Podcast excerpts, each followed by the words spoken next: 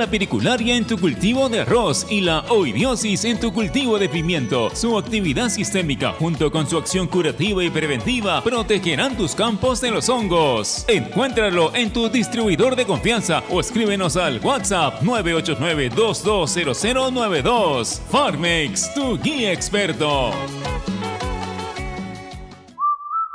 Porque la nueva normalidad nos hace padres más creativos. Porque somos padres 4x4, que hacemos de cocineros, nutricionistas, profesores, enfermeros y hoy más que nunca, los mejores economistas. Velamos por darle lo mejor a nuestros hijos y al mejor costo-beneficio. Porque queremos a nuestros hijos y queremos darle los mejores cereales. Prueba los nuevos cereales Unmana en sus diferentes presentaciones. Sin octógonos. Cereales Mana por una vida más sana. Encuéntranos en los principales autoservicios y bodegas del país.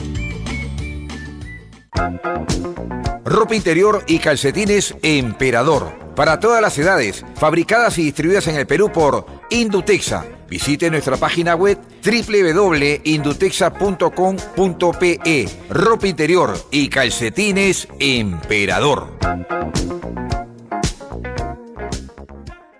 Chévere! Full chapa todo el día y te quieres relajar O más bien estás relajado y ya quieres trabajar Cinco soles, cinco días, eso tienes que activar Ilimitado, redes y llamadas vas a disfrutar Sigamos siendo chéveres. Recarga desde casa y por 5 soles llévate 5 días de redes y llamadas ilimitadas. Solo recarga, acepta y activa. Vale hasta el 31 de octubre de 2020. Costo 5 soles. Obtienes llamadas nacionales, Facebook, Twitter y WhatsApp. Restricciones en claro.com.pe slash prepago chévere. Ovación.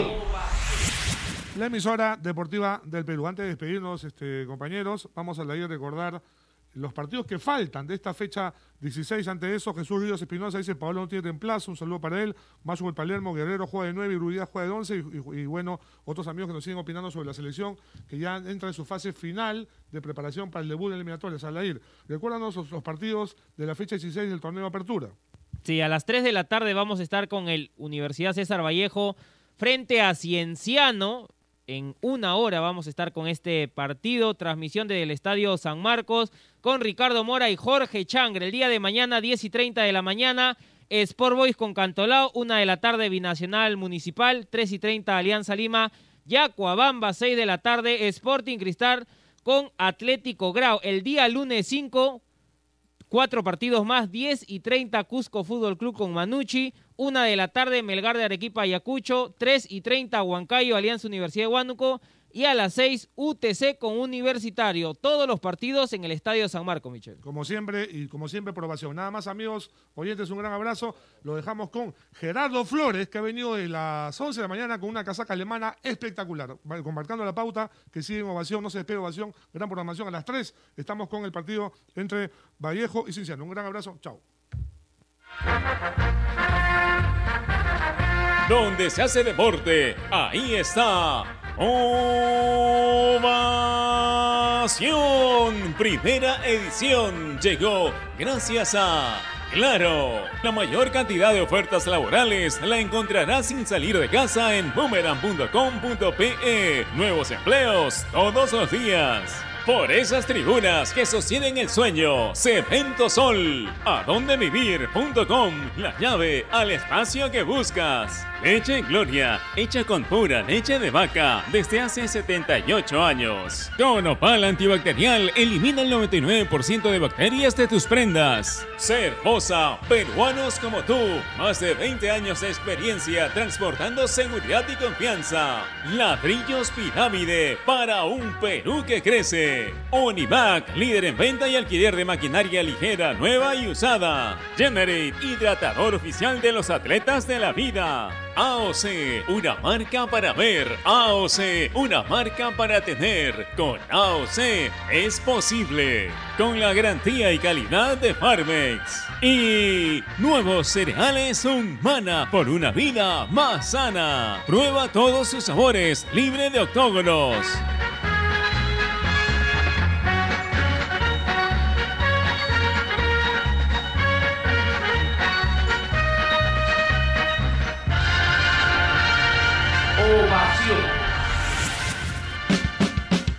Vive la fecha 16 del torneo Apertura Liga 1 Movistar al estilo de Radio Ovación líder en transmisiones deportivas. Este viernes a las 11 de la mañana en el Estadio San Marcos. Carlos Stein versus Universidad San Martín. A las 3 y 30, poetas y cusqueños se enfrentan por los tres puntos. César Vallejo, Cienciano. El sábado a las 10 y 30 de la mañana, choque de equipos chalacos. Sport Boys versus Cantolao. Desde la una de la tarde, las dos escuadras salen decididas a quedarse con la victoria. Binacional versus Deportivo Municipal. A las 3 y 30, los íntimos miden fuerzas ante un rival que está en zona de descenso. Alianza Lima, Deportivo Yacuabamba. A las 6, la raza celeste busca doblegar al cuadro piurano. Sporting Cristal, Atlético Grau. El lunes a las 10 y 30 de la mañana, ambos equipos buscan subir en la tabla. Cusco Fútbol Club versus Manucci. Desde la una, arequipeños y ayacuchanos juegan en un partido que promete muchos goles. Melgar, Ayacucho Fútbol Club. A las 3 y 30, el club huancaíno sigue en la lucha por permanecer en los primeros lugares. Sport Huancayo versus Alianza Universidad. A las 6 de la tarde, la fecha termina en San Marcos. La Garra Crema sigue en la punta y ahora se enfrenta al cuadro cajamarquino. UTC versus Universitario de Deportes. Porque estamos presentes en todas las canchas donde se hace deporte, allí está Ovación. Un mundo en sintonía. ¡Arriba Perú! En el mundo, Ovación Digital. www.ovación.com.p Este es un espacio contratado. Radio Ovación no se responsabiliza por el contenido del siguiente programa.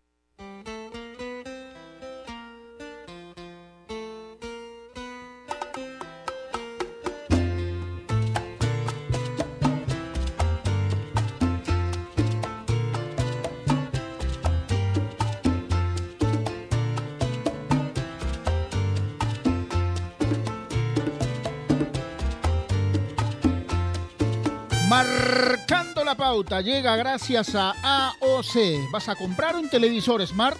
Con AOC es posible. ¿Qué tal? ¿Cómo les va? Buenas tardes. Bienvenidos a Marcando la Pauta aquí en Innovación, la radio deportiva del Perú. Estamos ubicados en los 620 de la amplitud modulada. Hoy es viernes 2 de octubre del 2020. Entramos en la recta final del año, rapidito, increíble, y todavía, todavía, eh, llegué a tiempo aquí a la emisora, hoy estamos haciendo el programa desde la emisora, y feliz y contento, obviamente, y para ver ese golazo de Diego Manicero, ¿no? Qué impresionante el gol, realmente, de media cancha, me hizo recordar a uno de Cueto, a Loco Quiroga, hace ya algunos años, pero ese gol de Manicero, impresionante, lástima que no sirvió para un resultado mejor para el conjunto de Carlos Stein, pero eh, y lo que digan de las canchas y todo eso eh, puede ser, eh, digamos, influyente para algunas situaciones, pero cuando el jugador tiene calidad es capaz de, de- hacer este tipo de goles, ¿no? Como el de Manicero a, a Diego Penny de la Universidad San Martín. Al final el cuadro santo también se resarció de esta serie de partidos que no podía ganar y después de mucho tiempo, después de mucho tiempo pudo pudo sumar de a tres. Hoy vamos a hablar de un tema que me parece eh, interesante, como para debatir en un viernes, eh, fin de semana. Por supuesto, eh, disfrutando del fútbol, no solamente a nivel local, porque prácticamente hay partidos todos los días, todos los días, y viendo también fútbol internacional, pero en el contexto este, ¿no? Y hablo ya no exclusivamente del fútbol, sino en el deporte, hay rivalidades deportivas. ¿Ah? De este tema vamos a hablar porque cuando se habla de este tema, no hablamos específicamente en el tema fútbol, ojo, ¿ah? para aquellos que tienen un poquito más de 40 años, quizá de 30 para arriba, digámoslo así, no recordarán en el vóley esas grandes rivalidades que había entre Perú y Brasil, por ejemplo, ¿no? Desde la época de Lucha Fuentes, de Meche González, pasando por Cecilia Taí, Natalia Málaga, Gina Torrealba. En esa época, Brasil era un rival complicado para Perú, pero siempre le ganábamos. Después, lamentablemente, se dio vuelta la tortilla y en un tiempo considerable, eh, todavía los partidos eran bastante luchados, pero digamos eh, que ya Brasil mm, tomó una, un nuevo ritmo, digámoslo así, y pasó a ser potencia mundial como nosotros también lo fuimos en algún momento.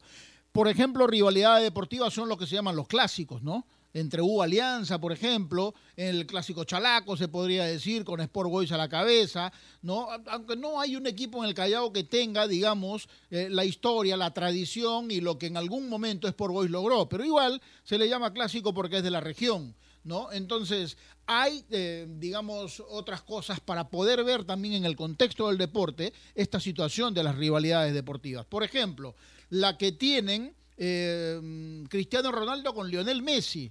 Pero ojo, entiéndase bien, no es por una cuestión de egos. En el caso de Cristiano Ronaldo podría ser, podría, ojo, estoy hablando en condicional, eso eh, ya va para la valoración de cada uno, pero Cristiano Ronaldo en Real Madrid, cuando estaba en Real Madrid, y Lionel Messi en Barcelona, tenían una rivalidad para ver quién era mejor jugador, quién era eh, realmente el que más goles hacía, el más influyente para su equipo, y por supuesto al final quién era el que se llevaba los mayores trofeos, ¿no? de ser el mejor jugador, el goleador, en fin y, todo eso. Después podríamos hablar, por ejemplo, de uno que se da en el tenis, o que se da en el tenis en estos últimos años, por ejemplo, el de Roger Federer con Rafael Nadal. Son muy amigos, ojo, ¿ah?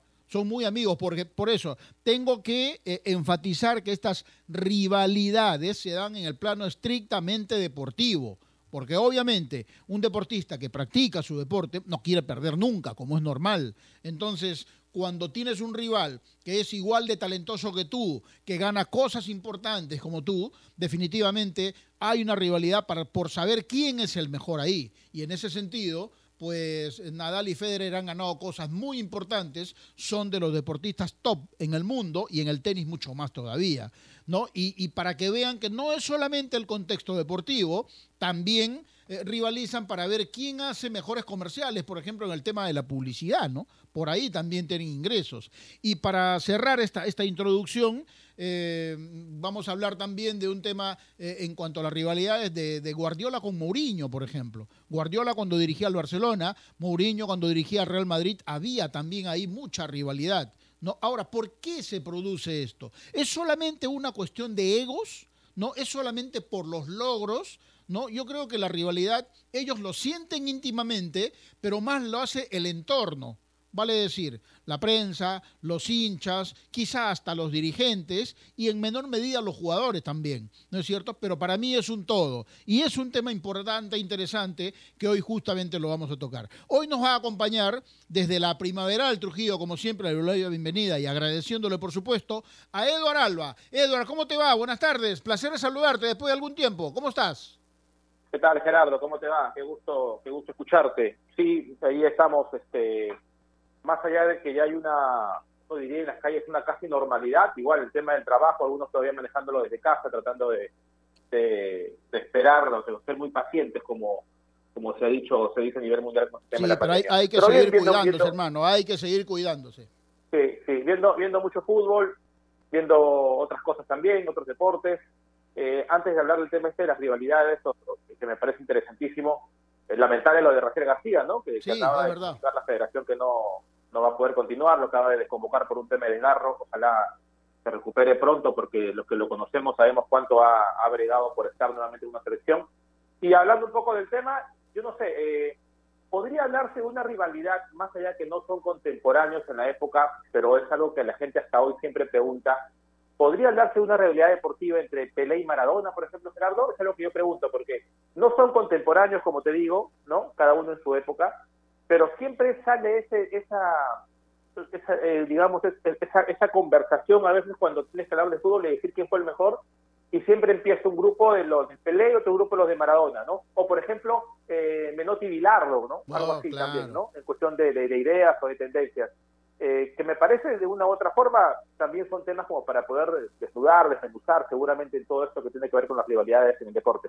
Sí, por supuesto. Es un muy buen detalle ese, Eduard, especialmente el de Pelé Maradona, porque quienes hemos tenido la oportunidad de ver a los dos en su máximo auge, digámoslo así, eh, a ver, yo voy a dar una opinión personal. ¿no? Respetando lo mucho que logró Maradona y lo mucho que significa Maradona, no solamente para el fútbol argentino, ojo, para el fútbol mundial.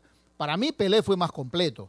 Pelé era un atleta, dominaba los dos perfiles, eh, tenía muy buen juego aéreo, con 17 años fue campeón mundial en Chile 62 y después eh, vimos todo lo que logró. Maradona fue muy influyente para Argentina, pero siendo un genio solamente dominaba la pierna izquierda. Por ejemplo, juego aéreo muy poco, no solo la mano contra Inglaterra, pero eh, esa falta de, de- talla, digamos, o de un, de un biotipo, digamos, exuberante para un deportista, lo suplía con mucha calidad, con mucho talento, no con mucha capacidad para manejar la pelota y provocar, por supuesto, la preocupación en los rivales. No sé si este concepto lo compartes, pero para mí, Pelé fue más. Bueno, yo no, no, no, no, no tuve la oportunidad de ver a, a Pelé más que por, por videos, ¿no? Pero yo digo una cosa que, que, puede valer también en un comparativo, ¿no? Es como ahora, ¿no? Ahora se habla mucho de quién fue mejor, si Messi o Maradona, por ejemplo, también. Y todos dicen si Messi gana un mundial, ya sería mejor que Maradona. Pero claro, que en el tiempo de Maradona no había tampoco tanto torneo ni se manejaba tanta cifra como hoy, como para decir que, eh, que, que, mm, además Maradona jugó en equipos eh, Saulo Barcelona en su momento, ahí se fue al Napoli, a Sevilla, o sea, no no no hizo la, la carrera de Messi, por ejemplo, de estar en tantos años en Barcelona y haberlo ganado todo. Pero yo veía los videos de Pelé y de Maradona y me quedan algunos datos. Eh, hay un mundial, eh, creo que es el 62 en Chile, o corrígeme Gerardo si me equivoco, en donde Pelé se lesiona y, no puede jugar todo el mundial, creo jugó un partido nada más. Pero Brasil igual salió campeón.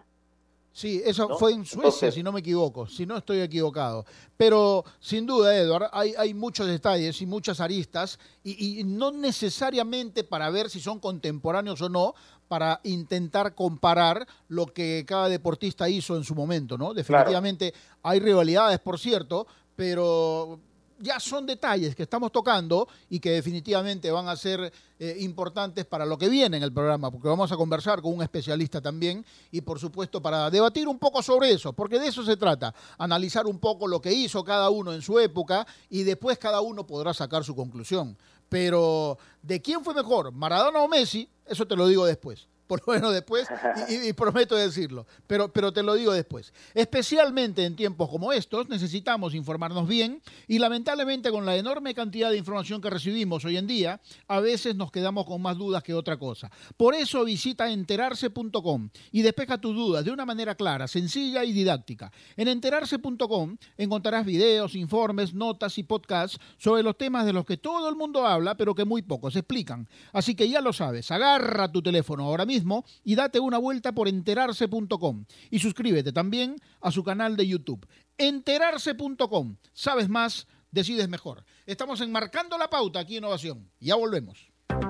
AOC, la marca que te trae un producto de calidad al precio correcto, color, definición y tecnología. Todo lo que buscas está en un televisor AOC, con garantía y servicio técnico a nivel nacional. Con AOC es posible.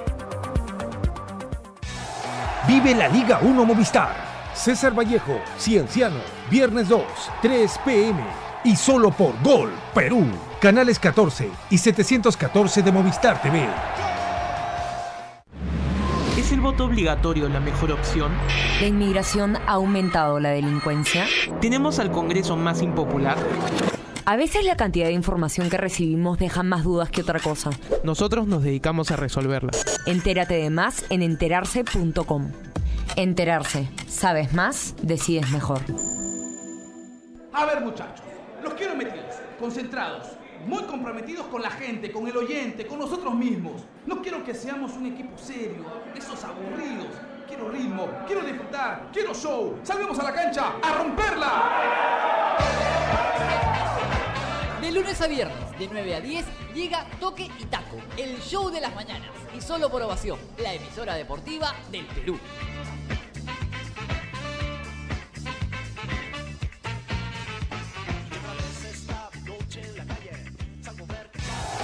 Vive la Liga 1 Movistar. Sport Boys, Cantolao. Sábado 3, 10 AM. Binacional, Deportivo Municipal. 12.30 pm. Alianza Lima, Deportivo Yacuabamba. 3 pm. Sporting Cristal, Atlético Grau, 5.30 pm. Y solo por Gol, Perú, canales 14 y 714 de Movistar TV.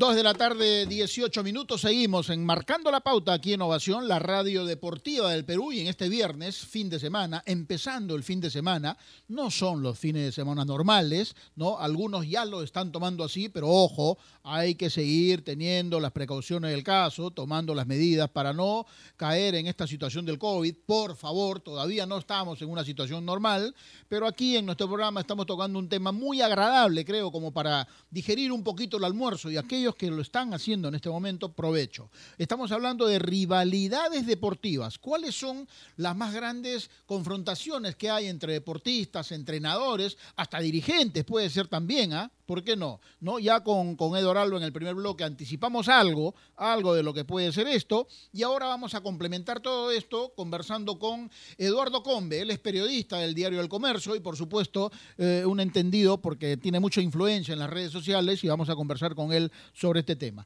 Eduardo, ¿cómo te va? Buenas tardes, bienvenido a Marcando la Pauta aquí Innovación, ¿cómo estás?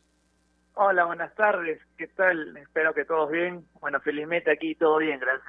Qué bueno, qué bueno realmente. A ver, ¿cómo se produce o, cómo se puede entender una rivalidad deportiva, Eduardo? ¿Tiene que ver solamente con los logros? ¿Tiene que ver con el carácter de cada deportista? ¿Tiene que ver con la influencia que tienen los hinchas para, para decir qué cosas han logrado? ¿Qué otros factores intervienen para hablar de una rivalidad deportiva? Bueno, yo creo que en la historia del fútbol ha ido cambiando, ¿no? Ah, empezó siendo rivalidades de barrios, de ciudades, de países, y a estas alturas de la historia ya es algo incluso más comercial, ¿no? Ahí es donde ya nacen la, la, las, las rivalidades actuales, porque ya con toda la historia que tiene el fútbol, eh, no entre comillas no deberían existir nuevas rivalidades, pero ya las rivalidades pasan a ser pues de personajes, de, como tú dijiste, ¿no? Hasta de dirigentes. Eh, eso yo creo que hace que las rivalidades modernas sean distintas a las de antaño. ¿Qué tal, Eduardo? ¿Cómo te va? Te habla, te habla Eduardo. Sí, mira, a lo que decía justo me estaba acordando un poco cuando, recuerdo los 80, por ahí, cuando, por ejemplo, en los, en los torneos profesionales en el Perú se jugaban los famosos este, zonales o regionales, ¿no? Y se vivía mucho la rivalidad, a veces dentro de la ciudad de las regiones de algunos partidos, por ejemplo, a ver, me acuerdo los de cuando jugaba Manucci con Auris o con Cañaña en el tema del fútbol, ¿no? Esos que ahora obviamente ya no existen por los formatos en que se está manejando el fútbol. Y mucha gente habla, por ejemplo, que esos partidos sí eran realmente clásicos, ¿no? O si eran realmente partidos que daba gusto ir a ver por la lucha, por la rivalidad que había. Hoy por hoy, eh, me estaba acordando un poco de los Vallejo, de los Vallejo Manucci, ¿no? A los cuales algunos los, los, catalogan como el clásico trujillano y para muchos todavía data de una larga historia más. ¿Es complicado en la actualidad, crees tú, poder eh, que se puedan formar nuevas rivalidades en lo deportivo? O sea, siempre va a tener que primar el hecho histórico en ese sentido para poder llamar llamar a un partido de fútbol, en este caso, como, como un partido clásico o una rivalidad histórica? A ver, eh, yo eh, bueno, creo que ustedes más entendido el tema que yo, que en Trujillo el tema Manucci Vallejo ya viene más por los sponsors, incluso que por los equipos. Y yo me acuerdo mucho que en el 2007, eh, ustedes también se deben acordar, cuando sube Total Clean, se quiso decir que el clásico Arequipa era Total Clean Melgar, pero pues, o sea, el, todo arequipeño de bien, toda la gente de Arequipa sabía que no era así, ¿no? Era imposible que, decir que, que, era un clásico, por más que se quiso poner ese mote a ese partido. Pero a ver, eh, cuando se habla de rivalidades, por ejemplo, evidentemente aquí en el, en el Perú y hablando de fútbol, pues eh, lo primero que sale a la vista es el clásico del fútbol peruano entre eh, la U y Alianza, Alianza Universitario. Pero si hablamos de estos tiempos, eh, antes, durante e incluso después, ya con el resultado puesto, la rivalidad se traslada a las redes sociales, al Internet, Eduardo, porque no es solamente cuestión de que fui al estadio o lo vi por televisión, sino que el partido se juega, repito, antes, durante y después en las redes. ¿Cuál es la influencia de las redes sociales para alimentar un poco estas rivalidades? No, como te digo, en estos tiempos ya hay otras cosas que influyen en la rivalidad, ¿no? Porque si mañana, qué sé yo, eh, algún club limeño toma fuerza en redes por X o Y motivos, eh, se podría volver un clásico. No sé si ustedes se acuerdan, bueno, sí se acuerdan, que hubo un tiempo que los San Martín U o San Martín Cristal se volvieron un partido más o menos más o menos fuerte en especial en la U cuando, por ejemplo, Butrón estaba en San Martín. Y los San Martín U se centraban por Leao Butrón. no, eh, y no, no, me estoy equivocando, ¿no? Claro, eso sí. A ver, lo que pasa es que, a ver, eh, el tema de las redes, y, tú que conoces mucho esto, eh, influencia bastante porque ahora hasta los propios eh, deportistas o futbolistas o cualquier otra disciplina empieza a generar también cierto morbo, ¿no? Se han comenzado también ellos a participar de manera directa, generando cierto morbo y cierta rivalidad, digamos ya. Por ejemplo, los, eh, los, Real Madrid y Barcelona, ¿no? Que yo, no sé si este dato es correcto, pero me parece que, que no sé si Real Madrid y Barcelona o cuál otro clásico, pero el U Alianza tiene más partidos que el Real Madrid y Barcelona, me parece, ¿no? Es cuestión de enfrentamientos en la historia. Sin embargo, este, esta rivalidad entre Barcelona y Real Madrid se ha vuelto una rivalidad ya a nivel mundial, ¿no? No es algo que solamente lo puedas ver en España, sino se ha trasladado a nivel del mundo y justo por el tema de redes. ¿Qué ¿Crees tú que tiene mucha influencia eso también? Eh, el, yo creo que el Real Madrid Barcelona más que las redes es el internet en general. ¿ah? Hasta el 2007 la cosa era más o menos tranquila, pero sí ya en Perú ya había hinchas Real había hinchas de Barcelona. En 2006 Pizzi viene a dirigir a San Martín y la Peña de Barcelona lo premia y habían hinchas Real obviamente porque Real Madrid eh, eh, eh, a inicios de, este milenio muchos peruanos se hinchas Real Madrid y de Boca Juniors porque eran equipos ganadores la televisión por cable dejaba verlos y ya en 2009 para arriba la cosa como que cambió no este Barcelona pasó a ser el club favorito y ahí justo en esa hegemonía de Barcelona las redes sociales comienzan a tomar fuerza y ya comienzan a ver pues eh, peleas más visibles, eh, peleas entre comillas, ¿no? Entre hinchas, Real y Barcelona, y todo lo que hemos visto estos años ha sido eso, ¿no? En el Perú estoy hablando, ¿no? En el Perú hemos visto, pues, este, algunos hasta se mofan, ¿no? Que parecen más españoles que peruanos, pero ese es el poder del Internet, eh, y, y, no solamente del Internet, sino también de la televisión por cable, porque, bueno, el año pues, 99 era imposible imaginar que esto iba a pasar.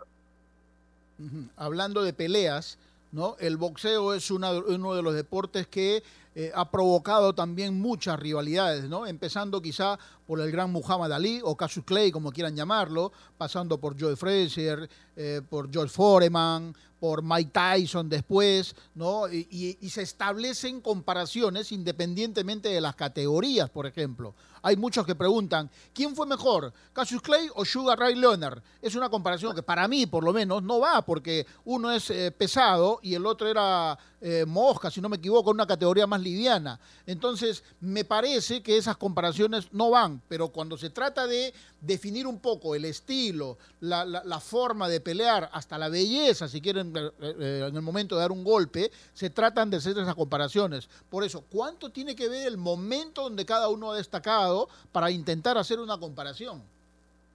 Ah, no, también, pues no. O sea, eh, no solamente hay, hay comparaciones que ya son son son pues así cerrado. Eh, eh, yo he visto en el fútbol he visto comparaciones entre un lateral y un central o un volante y un volante ofensivo que y, no tiene nada que ver, pues, ¿no? Porque uno seguía por lo que ve. No, si tú ves a alguien no sé, a veces este, te dice, no sé si han escuchado, eh, la U de Chale le podría ganar a, a Ramarí de Mourinho en super momento, una cosa, a veces unas comparaciones, eh, qué sencillo fue mejor, el 2003 o el de hoy, o una cosa así, y yo también creo que no van, porque, o, o cuando se hace, yo sí, eh, por ejemplo, cuando se hace una comparación, ya, vamos a hablar de selección, eh, la del 70 o la del 2018. Yo creo que es imposible compararlos porque son dos épocas distintas, ¿no? El fútbol era distinto y todo distinto, o sea, crear rivalidad, entre, como tú dices, entre dos cosas que no son eh, paralelas, yo lo veo también un poco descabellado. O sea, no- lo que no se puede, creo, ahí es, es tal vez eh, comparar eh, los rendimientos, sí por ahí los niveles de influencia en algunas situaciones, ¿no? Para lo que influyó aquel año 70 con la gente, lo que influyó en los 2018 igual, cómo cambiaron algunas situaciones, más desde el punto de vista social, económico tal vez. Pero cuestión de rendimiento deportivo sí, es, un poquito complicado ponerlos a la par porque como la toda cosa en el mundo cambia, ¿no? Y, en el fútbol también no, no, es, no ajeno a esto. ¿Cuál es la, la cuál es el clásico o la rivalidad que a ti más te ha sorprendido en cuestión, no sé si de números o de trascendencia, Eduardo, de de que has podido ver o que hasta ahora lo puedes ver? Que más me ha sorprendido. Eh, a mí me ha sorprendido mucho, ¿sabes qué? Los Garcilazos Cinciano del 2012, cuando Garcilaso sube primera. Eh, y por ahí algún duelo norteño. Ah, ah, hubo una, hubo una época de Auris, Auris Vallejo en el 2008, por más que, que Auris tenía ya casi 90 años y, y Vallejo recién tenía 15, también hubo medias fricciones. Yo me acuerdo incluso que el rector de la San Martín quería que su clásico sea con Vallejo, pero bueno, nu- nunca se dio.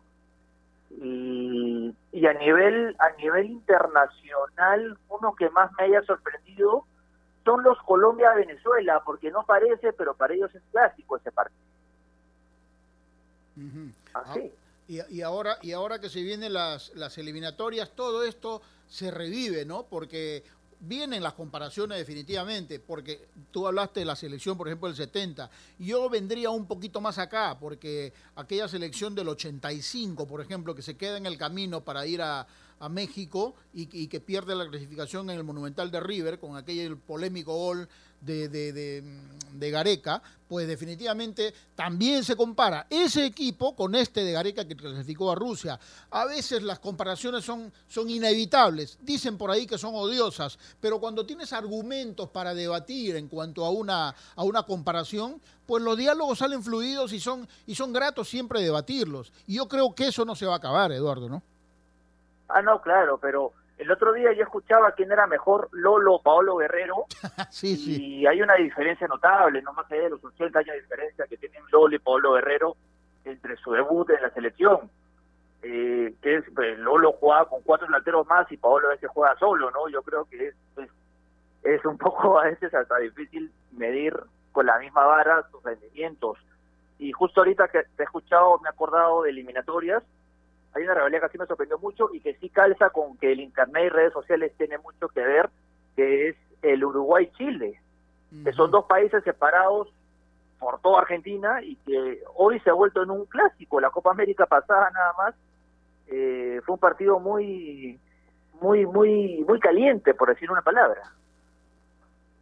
Sí, pero ahí, ahí yo creo que ha tenido mucho que ver esa, esa generación de Chile que, que consiguió muchas cosas, pero que a su vez también, eh, no sé si vale el término, irradió en todo Sudamérica un sentimiento por ahí de, de soberbia, ¿no? O de intolerancia, qué sé yo, que hizo Claro. que prácticamente casi todo Sudamérica estuviera en contra de Chile o hasta hoy se haya ganado cierta cierta antipatía. Y con Uruguay fue más fuerte, recuerdo todavía, ¿no? Porque sucedieron cosas en una Copa América, el famoso dedo de Jara, y, y- y varias cosas que terminaron por por darle justamente ese ribete ahora de partido de partido no sé si llamarlo clásico pero sí una rivalidad este bastante interesante. Eh, de lo que se puede ver hoy por ejemplo en el en el tema del fútbol para llamar rivales o para decir que hay una rivalidad bonita eh, qué tiene que haber qué tendría que existir porque a ver tú mencionabas hace un momento que te, te, asombró un poco los garcilazos ciencianos cuando subió Garcilaso haciendo el hincapié que este Garcilaso no es tal vez el, como todos dicen, el original, el Deportivo Garcilaso, que es con el que se habían partidos históricos. Pero hoy por hoy, ¿se puede, ¿se puede lograr nuevamente generar una corriente de rivalidad, sobre todo en el fútbol peruano? ¿Crees que es posible por cómo se desarrolla este? Pero ojo, Garcilaso también hubo muchos años que con Cristal tuvo cierta fricción, incluso por la denominación de la máquina celeste, eh, pelea de dirigentes a micrófono abierto, eh, la goleada Lo de Soso, ¿no? Que llevó al despido de, de Mariano Soso y Jaime Huerta. Eh, el famoso walkover por, por la tragedia del chico Clavijo, que hicieron que los Cristal Garcilaso, agregando una final, la del 2012, también se vuelvan un partido medio caliente. No, es que claro, yo creo que ya clásico, clásico no va a haber, porque la misma palabra clásico te, te, te difiere a algo antiguo, ¿no? Porque por eso es clásico. Pero rivalidades modernas sí hay muchas cosas que, que influyen, incluido ahora por las redes sociales la gente, ¿no? La misma gente puede hacer que un partido se vuelva, pues, este, se traslade eso a la cancha, porque al final de todo, los, en este caso el fútbol, los futbolistas también ven, leen, y yo sí creo que en el fondo los futbolistas todos son amigos en el fondo, pero en la cancha, pues, se traslada todo eso. Independientemente de la superficie, pero una rivalidad moderna, por ejemplo, en el tenis es la de Nadal Federer. Sí, ¿no? Por más que no, no jueguen pues todos los años, pero la cantidad de títulos que ganan y la, y como te digo, la, la búsqueda de que sigan ganando o, o, si uno cae va a ganar el otro, hacen que, se vuelva en una rivalidad eh, casi, o sea, que ellos quizás ni cuentan, ¿no? Pero para la gente, eh, Nadal Federer, les comparan el estilo de juego, les comparan los títulos, que quién es mejor en, en mancha rápida, quién es mejor en, en, bajo césped, en Roland Garros, en Wimbledon, y, y es una rivalidad, es, es casi en rivalidad moderna en el sentido de, que la gente misma hace de que se haya vuelto en una pelea. Ahora, en el, en el tema de los de los técnicos, hablaba Gerardo al inicio de, de Mourinho y el Pep, yo creo que ese es, ese es un tema que se dio, que son temas que se dan también por las por coyunturas, ¿no? Por ejemplo, en su momento hablabas del Garcilaso Cristal, hubo una coyuntura de por medio que calentó los enfrentamientos, pero que luego se fueron enfriando, ¿no? Porque hoy por hoy ya no no no, no causa esa misma esa misma sensación cuando se juega cuando se juegan estos partidos. Igual pasa con los técnicos, ¿no? O sea, todo depende de los momentos que se enfrenten en las mismas ligas y que los números empiecen a hablar ambos. Creo que ahí es donde tú puedes hablar. O sea, estamos hablando de rivalidades que ahora pueden surgir, pero solo por momentos. Históricos, difícilmente que se puedan dar de aquí en adelante, ¿no? Eh, a ver, Mourinho y Pep, más allá del Real Madrid-Barcelona, que, que fueron los Real Madrid-Barcelona más, más difundidos de, to- de todas las épocas, creo, eh, ellos tienen el tema de que tienen un, ellos ya venían de una, entre comillas, rivalidad en el Inter-Barcelona del 2010, ¿no? Que, que el Inter elimina a Barcelona en el Nou Camp y Mourinho se mete a la cancha corriendo y, y haciendo todo un espectáculo. Ahí sale el Special One, creo, ¿no? Porque ya cuando cuando Pep Guardiola se va del Barcelona en el 2012 y, y Mourinho, pues, eh, no se cruzan por varios años, hace poco se han enfrentado en la Premier y casi nadie se dio cuenta, ¿no? No sé si tienes algo más, este, Edward. Yo, yo sí quiero decir algo más porque hablaba un poco Eduardo hace un momento de difícilmente se pueda dar un clásico porque el clásico data de historia y tienen que pasar muchos años para que se vayan consolidando. Y no es que yo sea de Trujillo, ah, pero yo te puedo decir que estos Vallejo Manucci, si se terminan estos dos equipos, sobre todo Vallejo, ¿no? que ya, tiene más de 20 años en, el fútbol, es cierto, pero si, si consolida esa presencia en años, en unos 10, 12, 15 años más, a mí me parece que estos Vallejo Manucci sí se pueden convertir realmente en un clásico trujillano, porque eh, en la actualidad se habla mucho de estos partidos acá, ¿no? Los hinchas, por un lado, no lo quieren llamar clásico, por otro, si lo ganas lo llamas clásico, sino no, los jugadores mismos, ¿ah? Que llegan recién a- que llegaron este año a Vallejo, ya lo ya, ya entendían que era un sentir diferente de ganarle a Manucci, igual los de Manucci a Vallejo, los directivos también, una rivalidad que creció, hay que ser muy francos en esto, en el tema político, y que, y que hoy por hoy creo que sí, menos mal, ha comenzado a deslindarse ya de eso y a formar parte de, de lo que es este el plano futbolístico, ¿no? Por ejemplo, ahora cuando hablas del Manucci y Vallejo, la gente habla de los ricos contra los pobres, ¿no? Más allá que Claro. el presupuesto de Manucci este año ha sido más alto que el de Vallejo, es más, hace dos años el presupuesto de Manucci es más alto que el de Vallejo, pero igual ellos siguen diciendo que es la lucha del humilde del pueblo contra la plata, por ejemplo, ¿no? Entonces, yo creo que si se mantienen estos años, estos enfrentamientos, puede, dentro de no muy mucho tiempo, ir denominándole un clásico en Trujillo. Ah, no, claro, o sea, yo estoy de acuerdo con eso, o sea, si, si llega una, una, una cuestión de tiempo y llega una, acuérdate que bueno, en esta vida todos pasamos y ya hay una nueva generación de gente que se acostumbra en Trujillo a ver Vallejo Manucci, se va a ver en un, en un, en un clásico de Trujillo. A- a- Hoy en Lima, los partidos entre Municipal y la U, por ejemplo, pues ya no generan nada, pero si nos retrocedemos 80 años atrás, era un partidazo, ¿no? Claro. Bien, Eduardo, gracias por acompañarnos en este momento. Realmente disfrutamos mucho de tu, de tu compañía y tus comentarios. Así que, nada, que estés eh, bien y cuídate, por favor. Gracias. Igualmente ustedes y cualquier cosa aquí estoy, no hay ningún problema. Listo, gracias a Eduardo Combe, periodista abrazo, del Eduardo. comercio que nos estuvo acompañando. Especialmente en tiempos como estos, necesitamos informarnos bien y lamentablemente con la enorme cantidad de información que recibimos hoy en día, a veces nos quedamos con más dudas que otra cosa. Por eso visita enterarse.com y despeja tus dudas de una manera clara, sencilla y didáctica. En enterarse.com encontrarás videos, informes, notas y podcasts sobre los temas de los que todo el mundo habla, pero que muy pocos explican. Así que ya lo sabes, agarra tu teléfono ahora mismo y date una vuelta por enterarse.com y suscríbete también a su canal de YouTube. Enterarse.com. Sabes más, decides mejor. Volvemos luego de esta pausa. AOC, la marca que te trae un producto de calidad al precio correcto. Color, definición y tecnología. Todo lo que buscas está en un televisor AOC, con garantía y servicio técnico a nivel nacional. Con AOC es posible. ¿Es el voto obligatorio la mejor opción? ¿La inmigración ha aumentado la delincuencia? ¿Tenemos al Congreso más impopular? A veces la cantidad de información que recibimos deja más dudas que otra cosa. Nosotros nos dedicamos a resolverla. Entérate de más en enterarse.com. Enterarse. Sabes más, decides mejor.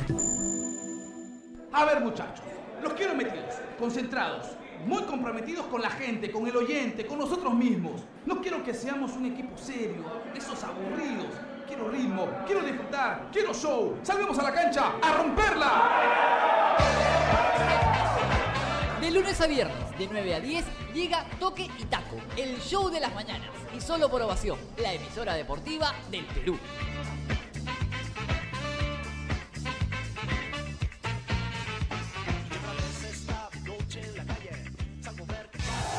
Vive la Liga 1 Movistar. Sport Boys, Cantolao, sábado 3, 10 AM. Binacional, Deportivo Municipal, 12.30 PM. Alianza Lima, Deportivo Yacuabamba, 3 PM. Sporting Cristal, Atlético Grau, 5.30 PM. Y solo por Gol, Perú. Canales 14 y 714 de Movistar TV.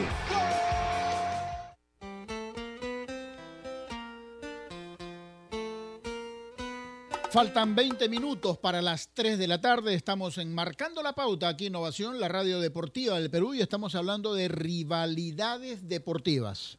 Y antes de conversar con Eduardo Combe, junto a Eduardo Alba, yo había dejado picando un tema ahí, ¿no? Y, yo voy a dar mi opinión, y creo que Eduardo tú también lo vas a dar. Pero hay quienes pretenden, eh, no sé si es eh, propiamente dicha una rivalidad, y no sé si en algún momento se puede hacer una comparación también, porque son de épocas totalmente diferentes. Pero ¿cuántas veces hemos escuchado, especialmente en estos últimos tiempos, decir, Messi puede ser todo lo gran jugador que, quieran y no se puede negar la calidad, el talento y la fantasía que tiene con la pelota en los pies, pero algunos dicen, a Maradona no, no, no, no se le acerca, ¿no? Porque lo que pasa es que hay gente que confunde quizá, ¿no? Porque inmediatamente dicen Maradona, pero si Maradona, mira lo que hizo fuera de la cancha, eh, como persona, no, no, es- eso es otra cosa. Para mí, ¿ah? eso es otra cosa. Lo que yo quiero traer aquí es lo que hizo cada uno con la pelota en los pies, los logros que tienen, la capacidad de líderes y cómo hicieron, por ejemplo, para conducir a sus equipos a lograr cosas importantes.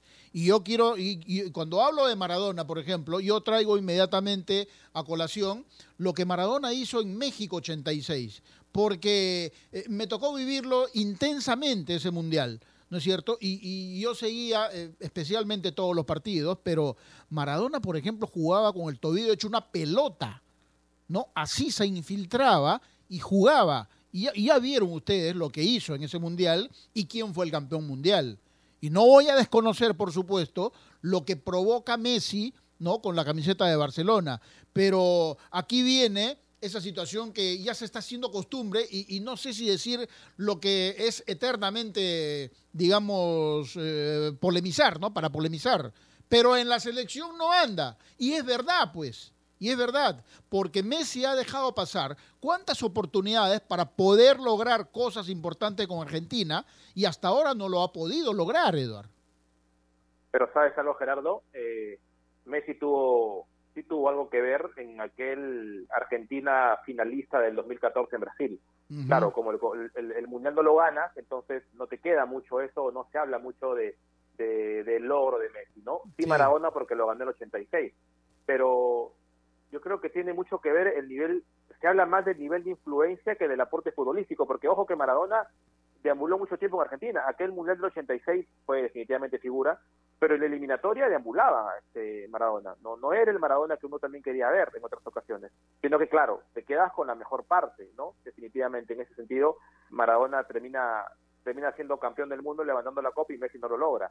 Pero por eso te digo, tiene mucho que ver el nivel de influencia. Para, para esa Argentina del 86 y del 90, eh, el equipo que conformaba Argentina necesitaba un tipo que, influ- que influenciara, ¿no? Un tipo con, con el carácter de, de Maradona. Eh, tal vez en un equipo diferente. plagado. Por eso yo, yo te hablaba un poco de Pelé, porque cuando Pelé un año se lesiona en un mundial, Brasil sí es- termina siendo campeón. O sea, Pelé, si bien es cierto, era una pieza impor- importante, no era un tipo influyente dentro del grupo como Maradona lo era con su grupo en la selección. Entonces son diferentes matices, ¿no? Donde vas a encontrar diferencias a favor de uno o a favor del otro y ya dependerá de los gustos de cada uno a ver con cuál cuál te parece más importante y con cuál te terminas quedando, ¿no? Claro, que el fútbol de hoy, si tú contabilizas los títulos que has ganado en lo individual o en lo grupal con tus equipos, lo de Messi termina siendo muy superior a lo de Maradona, pero ese ese ese de no poder levantar la Copa del Mundo creo que le va le va a pasar factura hasta el final de su carrera, seguramente a Lionel, ¿no? Sí, pero hay, hay otro factor, además, este, Eduard, para, para tomar en cuenta en esta especie de comparación, si quieren, que estamos haciendo, y es la capacidad de liderazgo que tiene cada uno. ¿no? Porque han claro. habido también situaciones donde Messi ha tenido que sacar eh, ese algo que, tiene, que tenemos adentro todos para explotar, si cabe el término, en un determinado momento. Y cuando eso tuvo que suceder, estuvo como, como cohibido, como apagado, lo que no pasaba, por ejemplo, con Maradona. Recuerden Italia 90, todo lo que Maradona hizo en las previas de los partidos, durante y después también. Eso es lo que le falta a Messi, eso es lo que muchos le reclamamos a Messi, porque con la pelota en los pies es indiscutible, pero falta complementar todo eso con esa capacidad de liderazgo que debe tener todo deportista de élite. No sé si compartes. Pero ahí, ahí era lo que te decía hace un rato, depende de cada uno. O sea, por ejemplo, un técnico, te digo. Van a haber técnicos a los cuales tú le vas a preguntar, ¿qué quieres? Un tipo que influya en el carácter, que, que se levante, que carajee, que te empuje, que te saque del fondo, o un tipo que te resuelve una jugada un partido y sea mudo, dependiendo de claro, ¿no? Y dependiendo del grupo que tengas también. Entonces, yo creo que por la personalidad de Lionel, tal vez uno sea injusto en pedirle cosas que no son de él, como pedirle a Maradona, por ejemplo, que en el nivel personal o profesional se cuide y haya podido dar mucho más, lo cual yo creo que Maradona pudo dar mucho más, pero pero no dio más por todos sabemos sus problemas personales, ¿no? Maradona ganó el Mundial, llegó a una final, si bien es cierto, con Argentina después del 90, ganó un título con Napoli, por ahí hizo una, una temporada en Boca, pero no fue constante tampoco. No fue un tema de ganar títulos a equipos donde fue, donde llegó y donde influyó.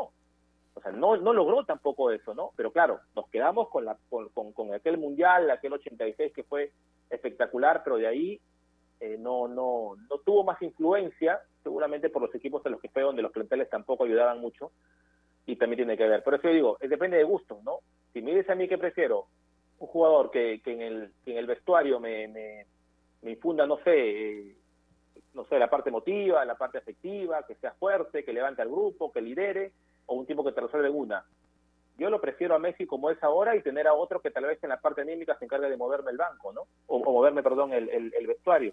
Lo que digo es, a la final es que todo es un tema de, de gustos de cada uno, ¿no? Y de cómo sacarle provecho a la personalidad y a las cualidades de, de un futbolista en lo deportivo y en lo, y en lo emocional, ¿no? Sí, claro, pero a ver, eh, para, para, ir eh, terminando, digamos, esta, esta comparación entre, entre Maradona y Messi, para mí, yo creo que una cosa tiene que ver a la otra, porque eh, si, una, si un futbolista es como Maradona o como Messi, con el talento que tiene, con la pelota en los pies, y, además siendo capitán y líder de sus equipos, tienen que tener ese plus que no tienen quizá otros deportistas porque por algo llevan la cinta, por algo son eh, jugadores considerados top o estrellas en el mundo y por algo son los considerados a ser los guías de todo el equipo. ¿No? A, a, eso específicamente me refería. Pero bueno, es una situación que seguramente va a, va a seguir hablándose por el, por el resto del tiempo. Ahora, en estos tiempos que estamos viviendo del COVID y, de cuarentenas y eso, ha servido para muchos, en el caso específico mío, por ejemplo, para sumergirme un poco en el, en, el Netflix y ver. Yo veía, y que lo vio todo el mundo además, es ese documental de, de Michael Jordan con los Bulls, ¿no?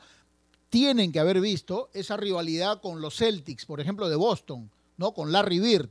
Qué extraordinario realmente, porque, ojo, eh, Jordan y Bird han sido compañeros y creo que son amigos en, en, la selección de básquet de Estados Unidos, ganando además medalla dorada en Juegos Olímpicos. Pero lo que fue esa confrontación iba quizá un poquito más allá de lo deportivo porque estaba ya en juego el honor, la vergüenza deportiva y el camino para conseguir el, título, que era el objetivo final.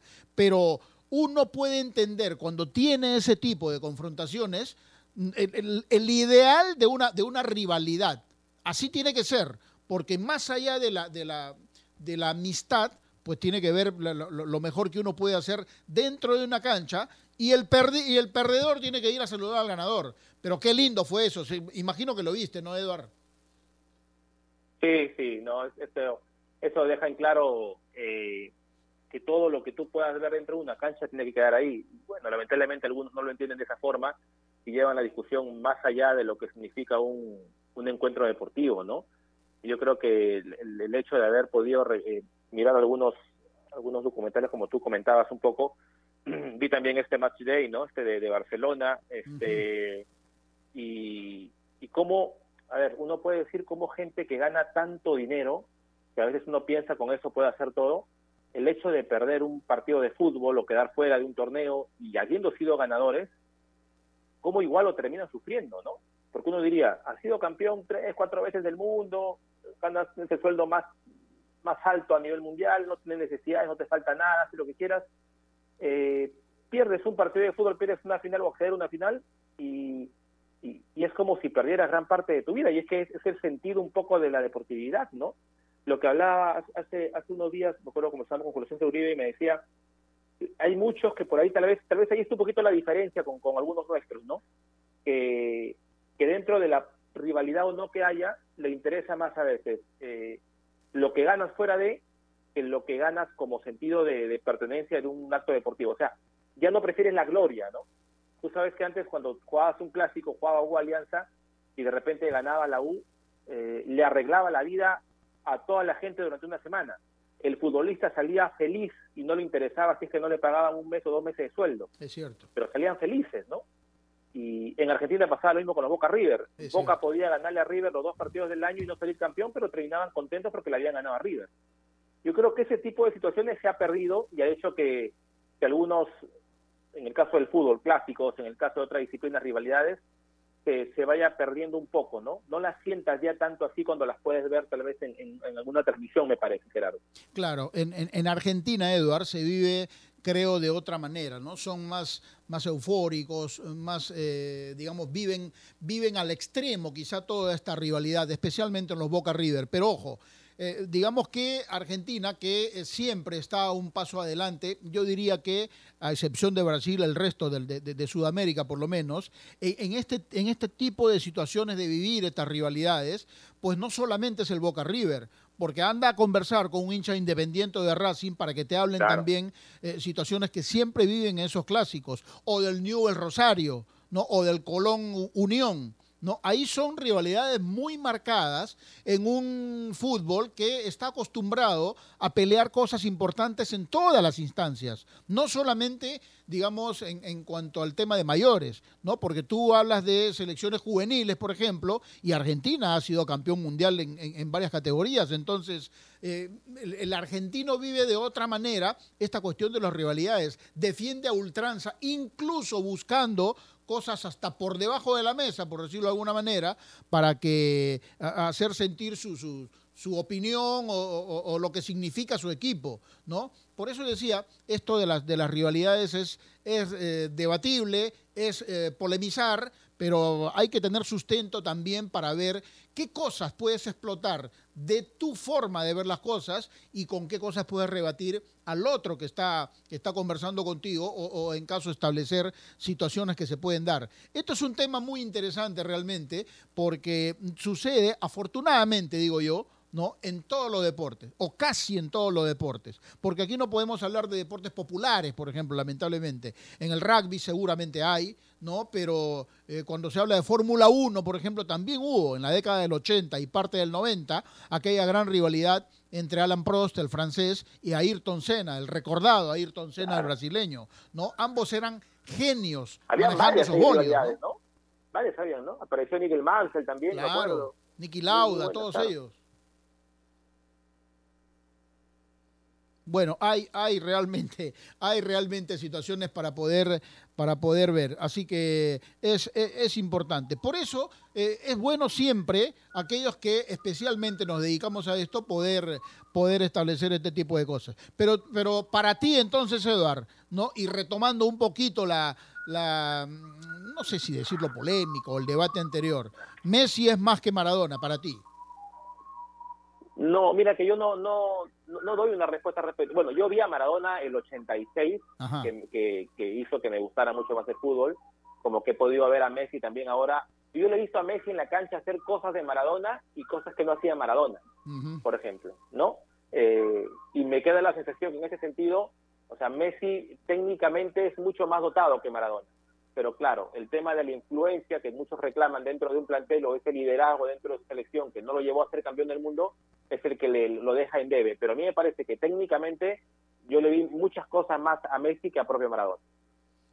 Puede ser, puede ser. Pero hay- hay- es, es una polémica de nunca terminar, definitivamente. Sí, nunca, sí. Y- y- Como los Pelé versus Maradona, ¿no? Sí, seguramente, porque repito, Maradona se ha equivocado muchas veces eh, fuera de la cancha, llevó una vida no acorde a un profesional, pero cuando se trata de establecer eh, comparaciones deportivas, traen a colación ese tema. Y para mí ese tema no tiene nada que ver, porque eso es una cuestión de su vida personal. Uno, para este caso específico, tiene que hablar, eh, tiene que hablar con argumentos de lo que los dos hicieron dentro de una cancha, ¿no? Y para hablar fuera, también, por supuesto que son espejos para mucha gente, especialmente para los chicos, siempre decimos eso. Y su comportamiento como profesionales tiene que ver un poco de eso.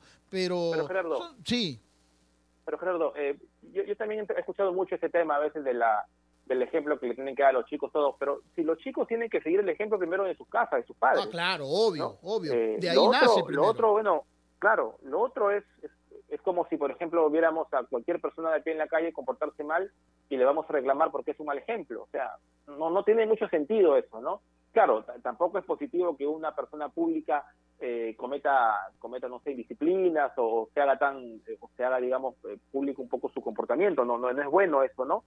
Nadie dice que lo es, pero, pero nosotros nos tenemos que fijar a lo que nos dedicamos un poco y por lo que lo vemos.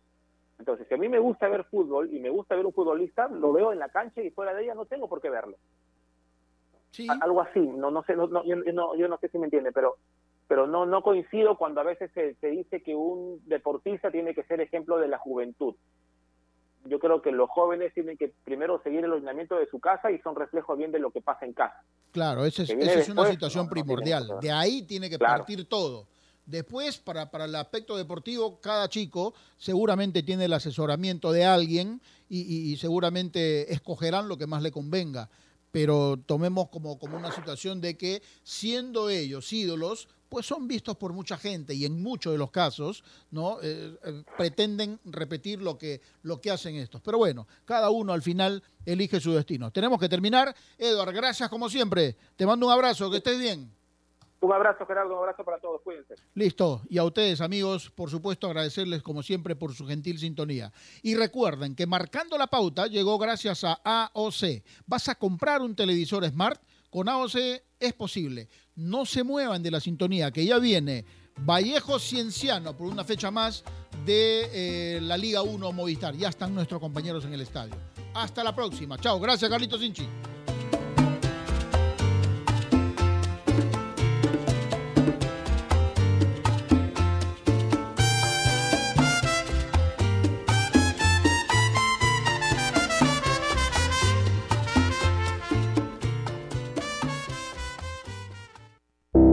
Ovación. Leche Gloria, desde hace 78 años, está hecha con pura leche de vaca, llevando así una alimentación muy rica y nutritiva, con ese saborcito tan especial y ese envase resistente que le permite llegar a todo el Perú y que la hace ser parte de las familias y cocinas peruanas, porque como Leche Gloria no hay otra.